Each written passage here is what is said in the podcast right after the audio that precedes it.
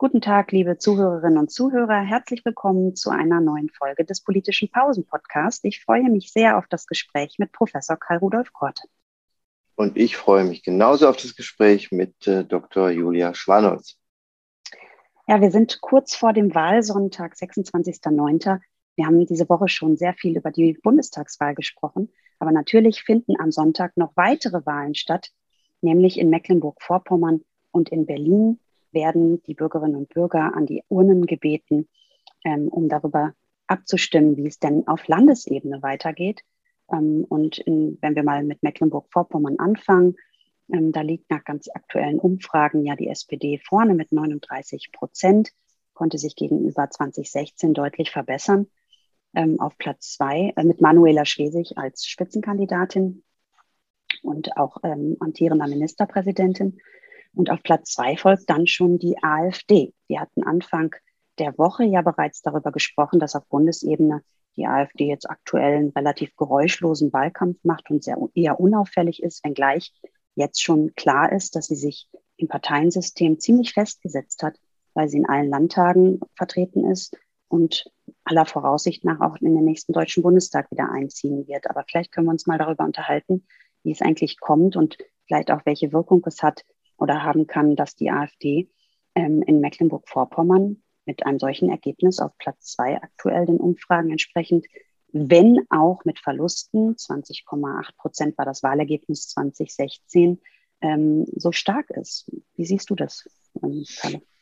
Naja, diese zurückliegenden Landtagswahlen in Mainz, Stuttgart und auch in Magdeburg waren ja ein Machtrevitalisierungsprogramm für die Amtsinhaber, rot, grün, schwarz. Man kann daran erkennen, wie stark auch Personalisierung, Amtsbonus sich auswirken nach wie vor, äh, wenngleich die Parteiidentifikation im vorgelagerten Filter für Wahlmotive nie zu unterschätzen ist. Und äh, in absoluten Zahlen bedeutete das ja auch ähm, einen Rückgang äh, für die AfD, auch nur ein Direktmandat, beispielsweise in Sachsen-Anhalt. Insofern ist die Tendenz hier auch ähnlich in äh, Mecklenburg-Vorpommern, dass sie verlieren, dass sie nicht zulegen, dass sie nicht größer werden, sondern eher kleiner werden, dass sie vielleicht ihren Zenit überschritten haben. Aber ähm, man muss auch noch mal immer daran erinnern, dass die Hauptwähleranteile in absoluten Zahlen im deutschen Südwesten sind und nicht im Osten sind. Prozentual sieht das dann anders aus. Und in Mecklenburg-Vorpommern hat diese Partei ganz offensichtlich nicht nur einen Proteststatus äh, erreicht, äh, mit der man äh, natürlich gegen etablierte Parteien immer etwas ähm, äh, erreichen kann, sondern auch durchaus ähm, gibt es dort Wählerinnen und Wähler, die sie in einer Verantwortung sehen, vielleicht auch zu gestalten schon. Und das ist ein Wandel oder ein Punkt, den es im Westen auf keinen bisher überhaupt nicht gibt, weil natürlich auch keine Ansatzpunkte gibt, dass andere Parteien mit ihr zusammenarbeiten wollen. Ja, genau. Und wenn wir jetzt nochmal schauen, wie es mit den anderen Parteien aussieht, dann ist ja in Mecklenburg-Vorpommern ist auch in diesem Jahr besonders spannend, weil äh, Grüne und FDP bisher gar nicht im Landtag vertreten sind und eine sehr gute Chance nach Umfragen haben, jetzt äh, erneut einzuziehen. Mit sieben Prozent die Grünen und 5,5 Prozent die FDP. Und dann wäre rein rechnerisch sowohl eine Fortsetzung der aktuellen Regierung SPD CDU möglich, aber eben auch neue Konstellationen, nämlich SPD mit den Linken oder auch eine Ampel. Ja, die Buntheit überträgt sich auch äh, auf Mecklenburg-Vorpommern und auch die Offenheit des Wahlausgangs. Ähm, das wird den Parlamentarismus in Schwerin natürlich sehr beleben, wenn viel mehr Parteien drin sind. Ähm, insofern wird das Politikmanagement auch von Stunde an anders laufen und ähm, die Formationen sind nicht richtig absehbar, wie sich Mehrheiten am Ende herausbilden. Wir sehen nur geradezu der Übergröße Frau Schwesig, die ähm, da ja klassische Volksparteien Zahlen über 30 Prozent vielleicht erreichen wird, das ist immer auch mein gutes Argument, wenn man die Volkspartei so schnell abschreibt, wenn wir in den Ländern gucken, wie schnell sie reüssieren können in einzelnen Unionen wie SPD, über 30 Prozent sind ja keine Seltenheiten. Das geht. Das funktioniert ganz offensichtlich. Und sie kann sich Partner aussuchen. Sie ist ja geübt äh, in Zusammenarbeit mit, mit den Linken genauso. Also sie nicht in ihrer ähm, Ministerpräsidentenverantwortung, aber als Partei und sie kann natürlich auch äh, mit der Union, also das sind viele Varianten denkbar. Ja, schauen wir mal auf Berlin. Das ist ja ein klein bisschen anders. Ähm, die Parteien liegen nach Umfragen deutlich näher beieinander. Ähm, die Wahl des Abgeordnetenhauses steht an und als regierende Bürgermeisterin ähm, will Franziska Giffey das Rennen machen und liegt mit 22 Prozent eigentlich bei dem Ergebnis der, der Wahl zuvor oder ganz in der Nähe. Und da folgt aber dann schon die CDU mit 17 Prozent und die Grünen mit 19 Prozent sind natürlich da auch ganz nah äh, bei und im Rennen. Ähm, das heißt, dort äh, sieht es, was jetzt die Umfragen betrifft, ähm, ganz anders aus. Ähm, Rot-Rot-Grün könnte nach aktuellen Umfragen auf jeden Fall weiter regieren. Ja, Berlin finde ich jetzt mit dem Abgeordnetenhaus ein sehr klares Pendant, finde ich damit, ähm, wieder zur Bundespolitik. Ne? Denn wir haben ja auch wieder keinen Amtsinhaber.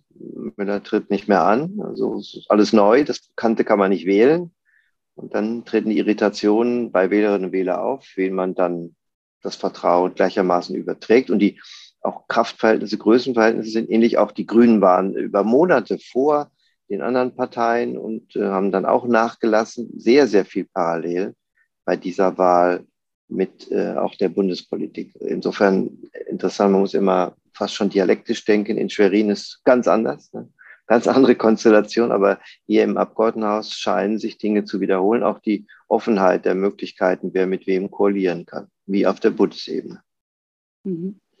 Und hier sehen wir eben auch, dass die AfD deutlich schwächer ist, wobei die mit 14,2 Prozent bei der letzten Wahl ähm, ja doch auch ein ziemlich starkes Ergebnis hatten, werden jetzt gerade nach Umfragen liegen sie bei 9 Prozent und die FDP ähm, bei 7, vielleicht der Vollständigkeit halber nochmal. Ähm, jetzt hast du gerade schon Parallelen angesprochen, aber wie sieht es mit Rückwirkungen aus? Also glaubst du auch, dass, die, dass es gleichzeitig mit der Bundestagswahl tatsächlich echte Auswirkungen auf die Landtagswahlen ähm, haben kann? Oder hm, würdest du sagen, gerade in diesen beiden Bundesländern ist das nicht so? Also wir wissen einmal, dass bei solchen gekoppelten Wahlen die Wahlbeteiligung steigt bei den Landtagswahlen, dass das eine die andere Ebene mitzieht. Wir wissen, dass normalerweise die Leute sehr klar differenzieren, welche Ebene zu wählen ist, ähm, geben sie zumindest an.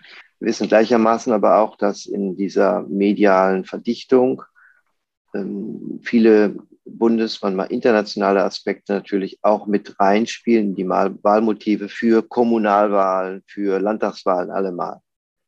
Und äh, dann kennen wir aus den bis in die 80er, 90er Jahre hinein auch einen gegengerichteten Effekt, der klassisch erkennbar war zwischen Landtagswahlen und Bundestagswahlen, fast natürlich idealtypischer, wenn Midterm-Wahlen waren, wenn sie also zwischen der Legislaturperiode lagen, dass sie gegengerichtet Motive auslösen, dass sie, wenn im Bund eben die SPD sehr stark war, dann in den Ländern äh, die CDU reüssieren konnte und umgekehrt. Diese Effekte sind überhaupt nicht mehr messbar. Wir sehen das an der Buntheit des Bundesrates mit 15 verschiedenen Formationen des Regierens und mit völligen Unklarheiten, wer äh, wie zu welcher Mehrheit am Ende beiträgt. Überhaupt keine Anrufung mehr, praktisch überhaupt keine mehr des Vermittlungsausschusses, der ja genau immer diese beiden Gegenkräfte versucht hat auszugleichen. Das ist gar nicht mehr notwendig. Das Ringen läuft im Vorfeld auf anderer Ebene.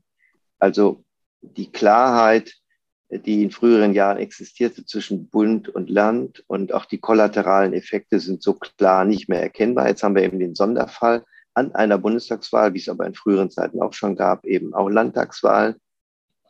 Und äh, insofern gehen die Wähler zwar mit ihrem Bewusstsein, dass sie unterschiedliche Ebenen wählen, in die Wahlkabine, aber gleichermaßen auch in dem Bewusstsein, dass sich das Großklima überlagert mit den Großthemen, die wir im Bundestagswahlkampf erlebt haben, die sich nochmal übertragen dann auf die konkrete Landesebene. Das heißt beispielsweise beim großen Weltthema Klima, Umweltschutz, die Übersetzung dann in äh, Mobilitätsfragen, Verkehrsfragen äh, spielt eine große Rolle in der Regel bei, bei Landtagswahlen. Und in ähm, besonderen Fällen kommen große Mammutthemen praktisch hinzu. Das war zum Beispiel in Berlin ja sehr gut erkennbar über Mieten und Wohnen, was im Bundestagswahlkampf auch eine Rolle gespielt hat, weil 50 Prozent äh, der Bürgerinnen und Bürger sind Mieter in Deutschland, ne? abweichend von allen anderen europäischen Ländern. Und mit einer großen Wucht hat das den Berliner Wahlkampf, also für das Abgeordnetenhaus, sehr stark dominiert. In Schwerin spielt es eine geringere Rolle. Ja, du hast gerade die, die Policies angesprochen, die, ähm, die Politikfelder, die eben ähm, auf Bundesebene und auf Landesebene ähm, unterschiedlich sein können in Bezug auf Mobilisierung. Ähm, allerdings liegt es ja auch ein bisschen an den Parteien, ob sie für ihre Zwecke auch wirklich werben können, mobilisieren können ähm, und die Bürgerinnen und Bürger das sozusagen auch ähm, einsehen, dass es sinnvoll ist, sozusagen dann zur Urne zu gehen. Ähm, für die Demokratie insgesamt ist es gut, wenn Wahltermine gebündelt werden. Auch das hast du ja eben schon gesagt.